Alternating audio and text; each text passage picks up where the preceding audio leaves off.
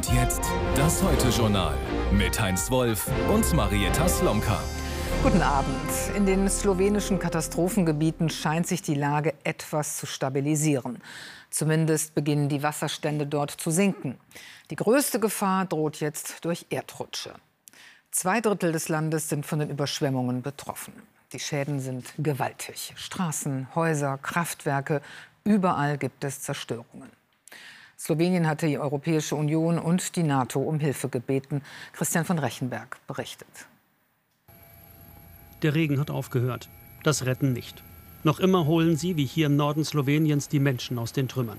Jene, die es aus eigener Kraft nicht mehr schaffen, sich vor dem in Sicherheit zu bringen, was als die wohl größte Katastrophe Sloweniens in Erinnerung bleiben wird. Entlang der großen Flüsse Save, Drau oder Mur hat das Wasser Straßen, Schienen, Ortschaften in seiner Gewalt. Und auch von den Hängen droht Gefahr. Die Erde kommt ins Rutschen, an hunderten Stellen. Nach nur drei Tagen Regen? Nein, das hat mich nicht überrascht. Ähm, es waren sehr starke Niederschläge, äh, es sind sehr große Mengen in ganz kurzer Zeit äh, in den Gebieten niedergegangen. Äh, insofern sind auch die Böden sehr schnell übersättigt worden. Apokalypse, dort, wo die Böden zu Tal kamen. Diese Aufnahmen, irgendwo in Slowenien entstanden, lassen ahnen, der Schaden ist gewaltig. Mindestens 500 Millionen Euro, offiziell. Es dürfte deutlich mehr werden. Aufräumen, so gut es eben geht. Slowenien ruft heute um Hilfe, braucht Bagger, Brücken und jede Menge helfende Hände. EU, NATO, Rotes Kreuz, Hilfe ist unterwegs. Das deutsche THW schickt ein Vorausteam. Wir sind voller Energie und versuchen uns jetzt das zurückzuholen, was uns genommen wurde. Wir schaffen das. Wir sind Optimisten. Trotzdem sechs Tote. Dass es nicht mehr wurden, verdankt Slowenien seinen Helden. Menschen wie Sandy Saik, der Feuerwehrmann aus Mengesch, rettete Kinder aus einem Hort, während das Wasser von Minute zu Minute stieg. Er fühlte sich, sagt er, wie auf der Titanic. Die Kinder waren in Decken gehüllt. Wir haben versucht, sie zu beruhigen. Manche waren vollkommen still. Manche hatten die Augen weit aufgerissen. Manche weinten und riefen nach ihren Eltern. Währenddessen verwüstet das Wasser sein eigenes Zuhause. Es mag ihm egal sein, Hauptsache die Kinder sind am Leben und in Sicherheit. In Sicherheit sind sie vorerst auch in St. Nikolai in der Steiermark. Die ganze Nacht haben Helfer hier Hänge gesichert und Schlimmeres verhindert. Du hast zuschauen können, wie der Berg geht ohne dass du was tun kannst. Der Süden Österreichs hat es auch noch nicht überstanden. In Kärnten etwa macht die Glan Probleme. Das Kanalsystem kommt an seine Grenzen. Auch in Kroatien pumpen sie an gegen die Wassermassen. Gute Nachrichten, die Pegel sinken an vielen Stellen. Die Dämme und Deiche halten. Und in Slowenien fliegen die Retter weiter, solange es sein muss. Und einer dieser Helfer ist Thorsten Mayer vom Technischen Hilfswerk Detmold, ist jetzt als Einsatzleiter in Slowenien. Guten Abend, Herr Mayer. Guten Abend, Frau Slomka. Sie sind seit heute in dem Katastrophengebiet, konnten sich einen ersten Eindruck verschaffen. Wie schätzen Sie die Lage ein? Ja, die Bilder, die wir heute gesehen haben, sind äh, vergleichbar mit äh, Bildern, die wir auch aus Deutschland kennen. Äh, zuletzt sicherlich im Ahrtal und äh, Teile der slowenischen Landschaft sehen dem schon sehr ähnlich. Ne? Also würden Sie auch sagen, dass das vom Ausmaß der Katastrophe vergleichbar ist mit, mit der Flut, an die wir uns ja hier in Deutschland alle sehr erinnern? Wir haben auch hier äh, weggerissene Häuser, weggerissene Brücken und ein großes Maß an äh, Zerstörung in dem Bereich, wo das Hochwasser durchgegangen ist. Es sind schon viele Bilder vergleichbar, ja. Mhm. Was genau ist denn jetzt Ihre Aufgabe bei diesem Einsatz? Die slowenische Regierung hat äh, im Rahmen des europäischen Katastrophenschutzmechanismus um Unterstützung gebeten, benötigt insbesondere Bagger für Räumarbeiten, benötigt Behelfsbrücken. Und das THW kann beides stellen. Und äh, wir sind im Moment mit dem Vorausteam hier. Heute sind auch die ersten Bagger eingetroffen und wir werden ab morgen früh dann hier auch mit praktischer Hilfe unterstützen. Das heißt, Vorausteam, Sie schauen quasi, wo was am sinnvollsten eingesetzt wird? Ganz genau. Wir erkunden die Situation ähm, mit den ähm, Kollegen aus Slowenien zusammen, legen wir die Prioritäten fest, damit die Hilfe auch zielgerichtet zum Einsatz kommt. Und es gibt auch einen hohen Bedarf an Ersatzbrücken und das ist äh, von der Erkundung her ein bisschen aufwendiger und das haben wir heute schon mal begonnen. Ja, ich meine, man konnte lesen, dass die Slowenen, also auch die NATO zum Beispiel, um, um Militärhubschrauber gebeten haben. Also es wird offenbar auch noch sehr viel Gerät gebraucht, um, um Menschen zu bergen. Ja, es sind äh, Orte noch äh, von der Außenwelt abgeschnitten, die müssen versorgt werden. Und äh, deswegen werden auch Brücken so dringend benötigt, damit eben die Zuwegungen wiederhergestellt werden können und äh, die Menschen wieder auf dem Landweg erreichbar sind. Haben Sie denn den Eindruck, dass die Organisation dieser internationalen Hilfe, dass das jetzt gut anläuft, dass das auch schnell gehen wird? Also ich habe einen guten Eindruck hier vor Ort. Ähm, es ähm, geht hier, wie ich finde, extrem schnell und gut voran. Und ähm, auch die internationale Hilfe ist ja durch äh, den europäischen Katastrophenschutzmechanismus koordiniert. Und äh, ich habe einen guten Eindruck im Moment. Und aus Deutschland ist es dann vor allem das THW, das im Einsatz ist? Ganz genau. Im Auftrag der Bundesregierung ist das THW entsandt worden. Und äh, ja, wir kommen jetzt über die Tage mit unseren Einheiten ins Land. Konnten Sie denn überhaupt über äh, die Straßen so benutzen, wie man das dann eigentlich braucht, wenn man da als Vorausteam fährt? Ich meine, wir erleben ja auch, dass das jetzt als Transitland für Touristen sehr schwierig ist, ähm, um nach Kroatien zum Beispiel zu kommen oder nach Hause. Ähm, wie haben Sie die Lage vorgefunden? Wie haben Sie sich jetzt dort bewegt? Ja, wir haben Kollegen des äh, slowenischen Zivilschutzes mit dabei, die hier ortskundig sind und äh, wir müssen, um einen Kilometer weiterzukommen, teilweise sehr, sehr weit fahren. Aber wir haben bis jetzt immer noch einen Weg gefunden, um an die Einsatzstellen ranzukommen und dort zu erkunden. Also es geht, aber es ist beschwerlich. Hm. Herr Mayer, danke Ihnen für das Gespräch und alles Gute für Ihre Arbeit. Danke sehr. Guten Abend. Das Interview haben wir vor einer Stunde aufgezeichnet.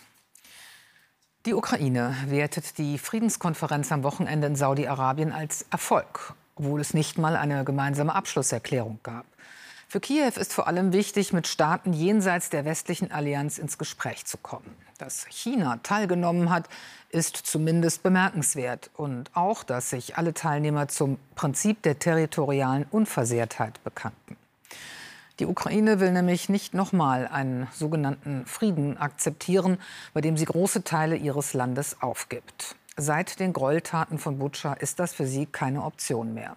Seit offenbar wurde, was die Russen in den besetzten Gebieten anrichten. Wie viele Ukrainer dort verschleppt, gefoltert und getötet werden. Anne Brühl hat in der Ukraine mit einer Frau gesprochen, die um ihren gefangenen Sohn bangt. Am 9.4.22 hat mein Sohn Dima Geburtstag. Er wurde 23 Jahre alt. Ich gratuliere dir. Das Einzige, was wichtig ist, du sollst am Leben und gesund sein. Es sind Zeilen, die Olena Juswak in ihr Tagebuch notiert hat, zu Hause in ihrer Küche in Hostomel. Ob Dimitri, den alle nur Dima nennen, lebt und gesund ist, weiß sie nicht. Alles, was sie weiß, ist, dass ihr Sohn nach Russland verschleppt wurde, dort inhaftiert ist. Auf dem Handy hat sie ein Foto von einer russischen Website. Es ist mehr als vier Monate alt. Es war gut zu sehen, dass er damals am Leben war. Ich hoffe, das ist auch heute noch so, denn momentan gibt es keine Information von ihm. Ihre Arbeit, sagt sie, gebe ihr Halt. Sie ist ärztliche Direktorin von vier Polikliniken der Gemeinde Hostomel. Und sie kämpft für ihren Sohn. Der britische Außenminister hat ihre Geschichte vor die Vollversammlung der Vereinten Nationen getragen. Dr. Olena Yusvak. Dr. Olena Yusvak, ihr Ehemann Oleg und ihr 22 Jahre alter Sohn Dimitri wurden von russischen Truppen aus ihrem Haus in Hostomel in der Nähe von Bucha entführt. Im März. Von russischer Seite keine Reaktion. In Hostomel zeigt Olena uns das Haus, in dem ihre Familie verhört und gefoltert wurde. Nach dem Verhör hat man uns Plastiktüten über den Kopf gestülpt und danach haben sie uns den Hals mit Klebeband umwickelt. Sie haben versucht, uns ersticken zu lassen.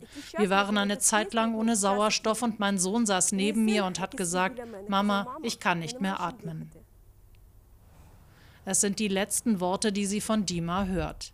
Ihr Mann kommt Wochen später frei, ihr Sohn aber bleibt verschwunden.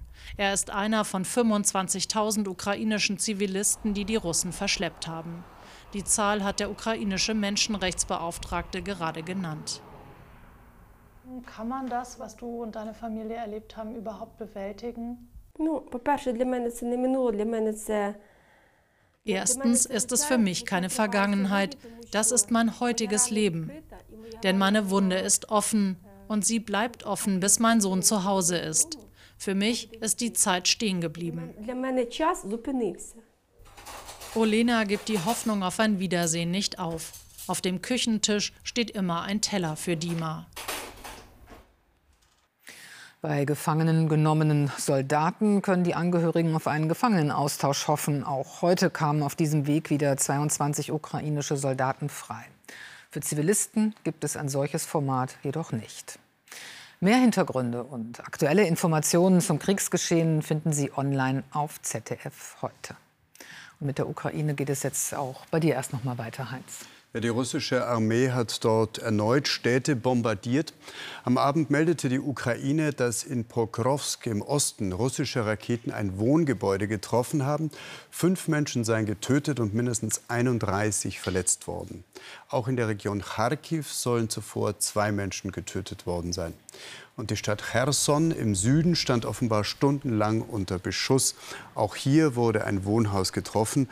Nach ukrainischen Angaben kam eine Bewohnerin ums Leben. Mehrere Menschen wurden verletzt.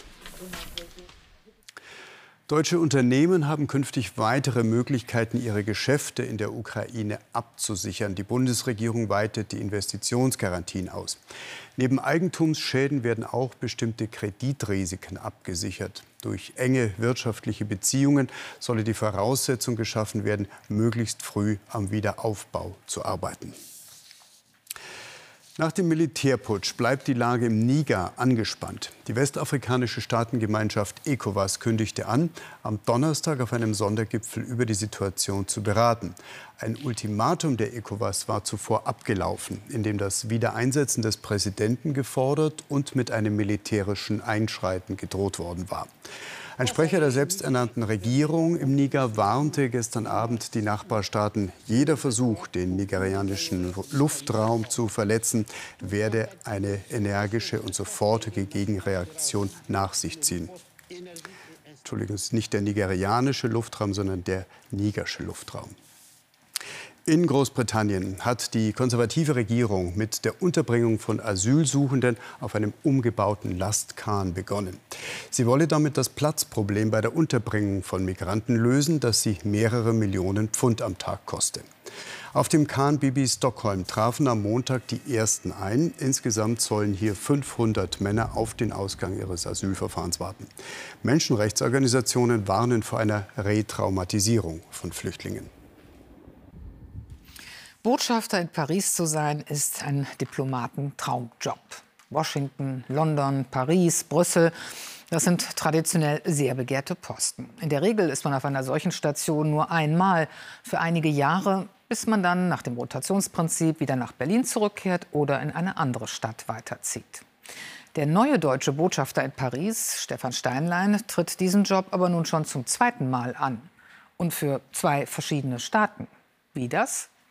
Andreas Künast erzählt die Hintergründe dieses deutsch-deutschen Lebenslaufs.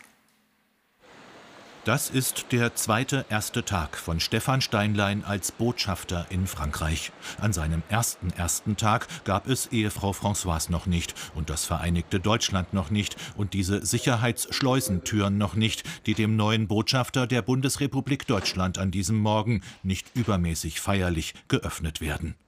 An seinem ersten ersten Tag war Steinlein keine 30, kein Diplomat und keiner, der in der Nachwende-DDR auf Karriere gehofft hat. Es war wahrscheinlich nach heutigen Maßstäben ziemlich verrückt, aber damals eigentlich ganz normal. Sehr viele Leute, gerade auch in Osteuropa, waren etwa in meinem Alter und mussten plötzlich Verantwortung übernehmen, weil die Älteren diskreditiert waren und man einfach neue Gesichter brauchte, unbelastete Menschen brauchte. Von heute auf morgen muss DDR-Außenminister Markus Meckel, der selbst gerade noch Pfarrer war, Dutzende Posten besetzen, um ein Jahrhundertwerk auszuhandeln, die deutsche Einheit. Ich suchte krampfhaft nach Menschen, die ein wenig Außenerfahrung hatten, die Sprache sprachen und vertrauenswürdig waren. Und so wurde Stefan dann Botschafter der DDR in Frankreich. Stefan Steinlein ist 29, Theologe und kommt in ein, wie Markus Meckel es nennt, feindliches Haus. Im Ministerium für Auswärtige Angelegenheiten arbeiten neben den professionellsten auch die dogmatischsten SED-Diplomaten. In der Botschaft, in der Steinlein Stefan Chef wird im kapitalistischen Frankreich erst recht. Ach, das war für beide Seiten, glaube ich, eine merkwürdige Erfahrung. Äh, wir wären uns in der DDR wahrscheinlich nie begegnet. Die einen äh, haben sich dann wirklich als loyal erwiesen und haben versucht, unsere Orientierung äh, ja, zu fundamentieren und mit Argumenten zu versehen. Sie haben alle sich die Frage gestellt, was wird aus ihnen und hatten natürlich auch Angst, dass sie in die Arbeitslosigkeit gehen müssten. Andere waren in Distanz und man merkte deutlich, dass sie etwas anderes wollten. Nach der Wiedervereinigung fängt Steinlein von vorn an. Diplomatenausbildung, Pressestelle, Referent. Dann wird der letzte DDR-Botschafter in Paris die rechte Hand von Frank-Walter Steinmeier, dem er durch all seine Funktionen folgt. Den Versuch einer einbindenden Russlandpolitik findet Steinlein richtig, sagt aber auch, er sei gescheitert. Das Frankreich-Bild des ersten Botschafters Steinlein war noch geprägt durch die in der DDR enorm populären Filme von Louis de Funès. Aber ich habe mittlerweile Frankreich natürlich ganz anders kennengelernt. Ich habe eine französische Frau, ich habe Kinder, die in Paris studiert haben, sodass ich eigentlich doch äh, Paris und äh, Frankreich mittlerweile sehr viel besser kenne als durch diese Filme. Was Steinlein sich wünscht an seinem zweiten ersten Tag, dass es diesmal länger dauert als sechs Wochen.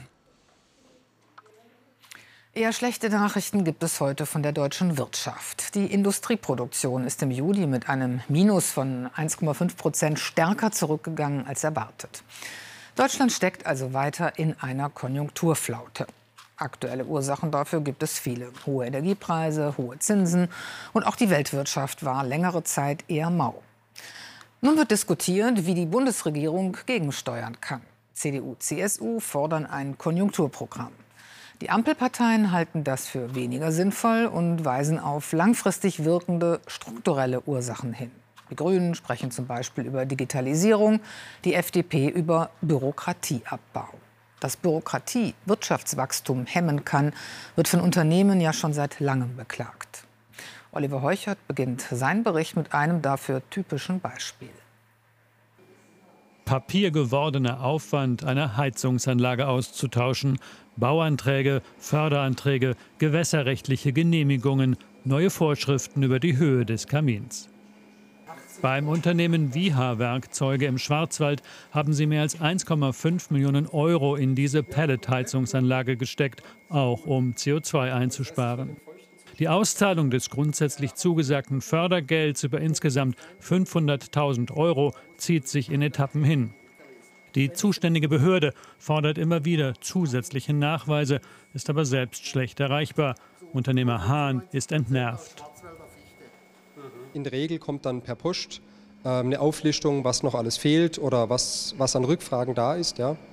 Und äh, dann emsig versucht man sich die ganzen Informationen wieder zu beschaffen, was man jetzt da alles braucht. Ähm, das kann einem häufig keiner sagen. Dann muss man sich in Gesetzestexte wieder einlesen stellt manchmal fest, dass die Sachen, die gefordert werden, gar nicht für einen zutreffen. Rückfragen stellen ist aber nicht und nach bestem Wissen und Gewissen lädt man dann die nächste Runde hoch, hört lang nichts und ein paar Wochen später kommt dann gleich wieder mit Verzugsandrohung die nächste Aufforderung, was man noch alles nachzuliefern hat. Wilhelm Hahn schildert viele solcher Bürokratievorfälle. Ein Silo, das lange nicht gebaut werden kann, weil immer neue Brandschutzmaßnahmen gefordert werden. Ein Grundstück, das jahrelang nicht gekauft werden kann, weil die betroffenen Gemeinden sich nicht einigen. Das Familienunternehmen Viha stellt vor allem Handwerkerwerkzeuge her. Rund 150 Millionen Euro Umsatz im Jahr, etwa 1500 Beschäftigte. Produziert und verkauft wird weltweit. Seit Viha solche Akkuschrauber produziert und in Europa vertreibt, muss das Unternehmen für alle EU-Staaten einzeln die Entsorgungsnachweise der Batterien vorlegen. Allein sprachlich, aber auch juristisch ein enormer Aufwand.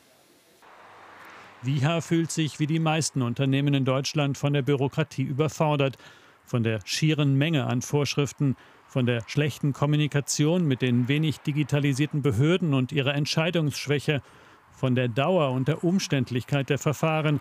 Das liegt auch an der Dominanz der Juristen in der Bürokratie. Viele Verwaltungsmitarbeiter orientieren sich aufgrund ihrer juristischen Ausbildung nicht besonders gut an Problemlösung, sondern an Rechtssicherheit. Sie möchten keinen Fehler machen, sie haben Angst davor, dass eventuell der Rechnungshof kommt oder ihr Vorgesetzter sich beschwert.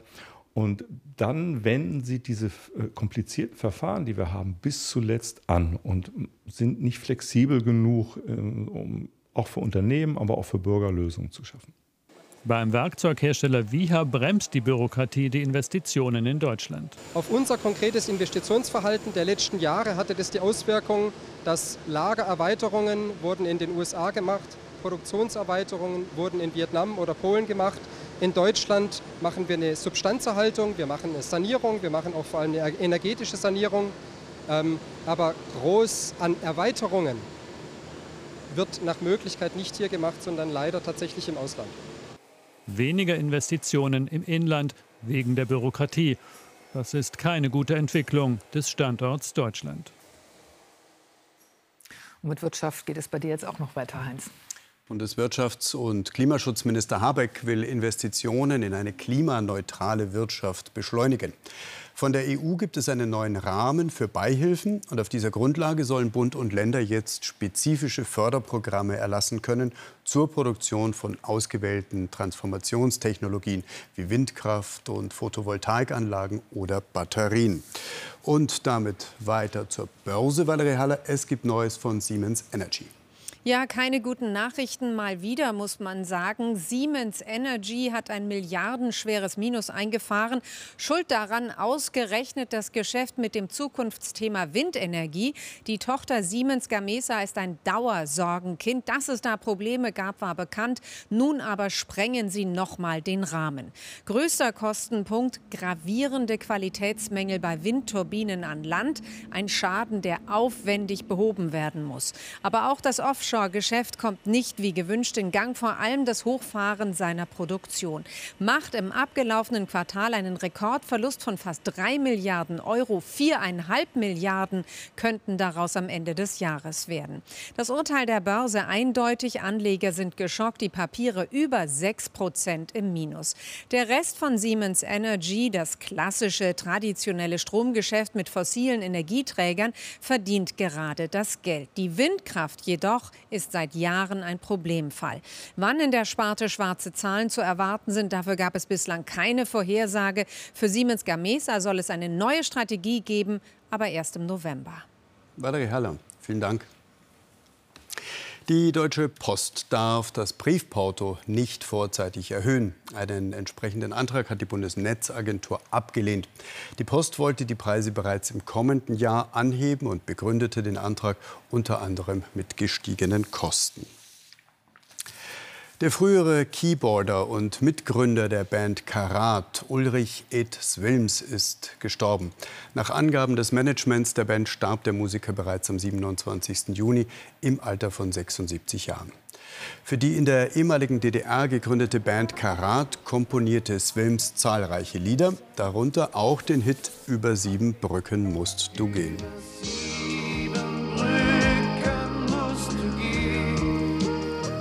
Der später von Peter Maffay gecovert wurde.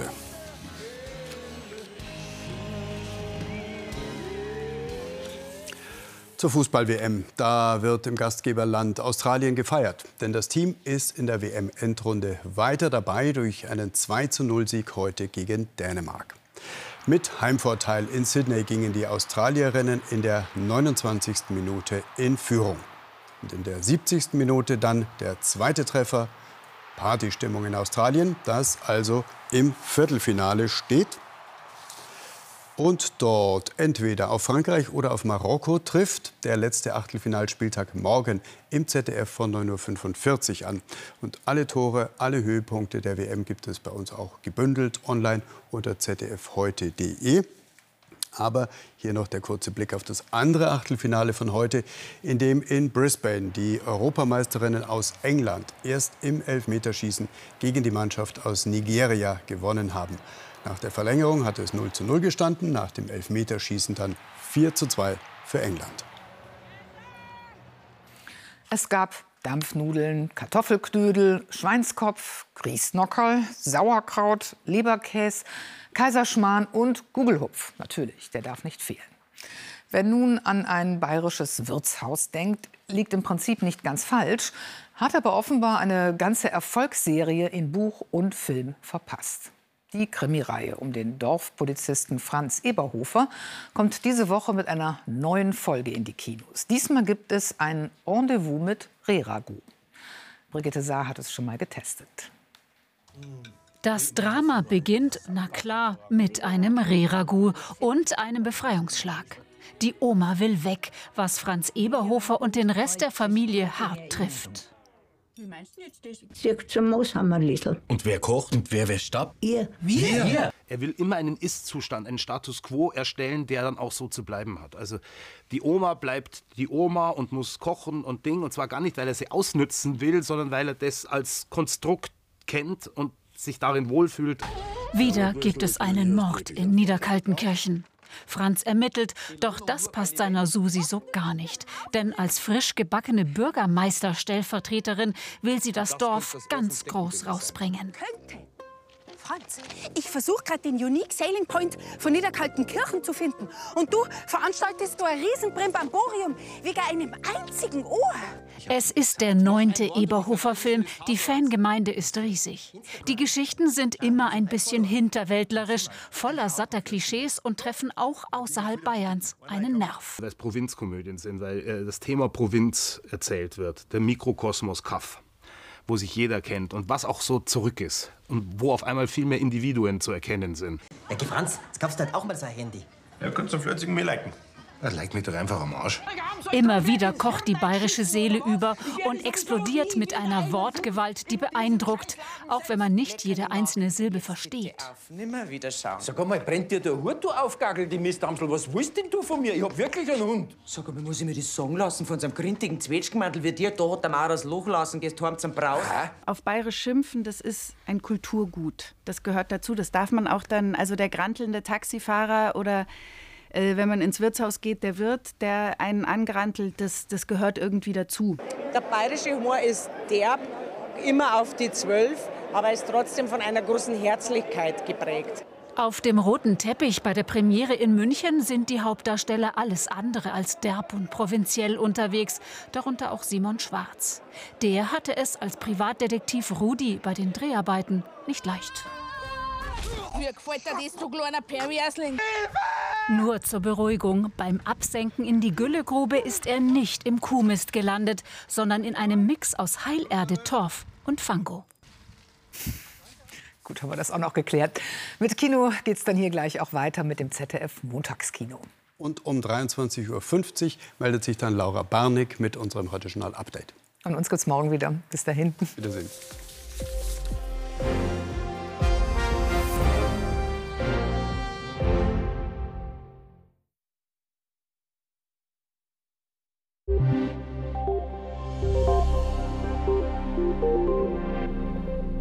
Abend. Es ist noch immer sehr windig draußen und auch heute Abend drohen noch schwere Sturmböen an den Küsten mit Windgeschwindigkeiten von 100 Kilometer pro Stunde. An der Küste bleibt die Nacht recht mild bei 15 bis 13 Grad. Sonst wird sie frisch mit 12 bis 6 Grad und am kältesten wird es am Alpenrand. Zum Teil ist der Himmel auch klar, hier zum Beispiel in Baden-Württemberg, in Rheinland-Pfalz und im Saarland. Der Regen lässt erst mal nach, aber morgen kommt schon gleich das nächste Tief hier von Großbritannien hinterher und das bedeutet für die Mitte und den Norden Deutschlands neuer Regen. Das Sturmtief Zacharias wird dann morgen bereits Norwegen erreichen und dort sehr viel Regen mitbringen. Bei uns also morgen schon in den Vormittagsstunden wieder kräftiger Regen in Norddeutschland. Zum Teil ist der mit Gewittern durchsetzt. Der Wind lässt etwas nach. Etwas freundlicher ist es hier im südlichen Brandenburg und in Sachsen-Anhalt. Und bis zum Mittag haben die Regenfälle dann noch die Mittelgebirge erreicht. In Süddeutschland bleibt der Dienstag aber freundlich. Sonne und Wolken wechseln sich miteinander ab. Die Höchsttemperaturen liegen morgen zwischen 17 Grad in den östlichen Mittelgebirgen und in Schleswig-Holstein und 24 Grad am Oberrhein. Und damit passen diese Temperaturen ganz gut zu Mitteleuropa. Ja, selbst in Reykjavik gibt es morgen Höchsttemperaturen von 15 Grad. Die Hitze, die verbirgt sich hier über der Iberischen Halbinsel. Dort sind das morgen 45 Grad. Und diese Wärme macht sich auf den Weg zu uns bis zum Wochenende. Das bedeutet dann vielleicht sogar schon am Freitag Temperaturen von 29 Grad. Guten Abend.